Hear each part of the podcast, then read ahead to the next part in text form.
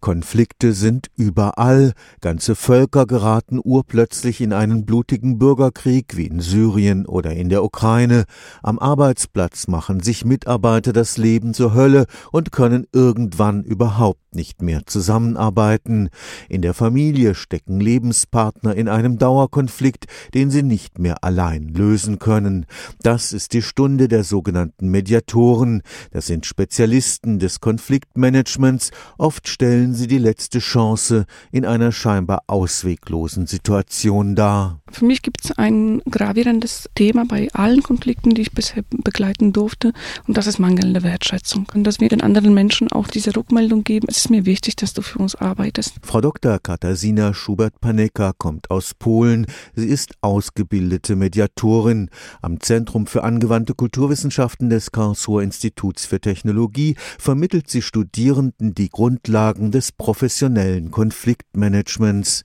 Dazu gehört eine gezielte Förderung Förderung des Einfühlungsvermögens. Einfühlungsvermögen ist das A und O, die wichtigste Kompetenz auf Menschen, Neugier auf Menschen, Reflexionsfähigkeit, also man muss sich selber hinterfragen, mit Konflikten auch umgehen lernen, mit eigenen Konflikten umgehen lernen und zu lernen, Menschen nicht zu werten. Ganz wichtiges Thema. Die strikte Neutralität des Mediators, der keiner Seite eine Schuld zuweist, ist unerlässlich für eine erfolgreiche Bewältigung von Konflikten.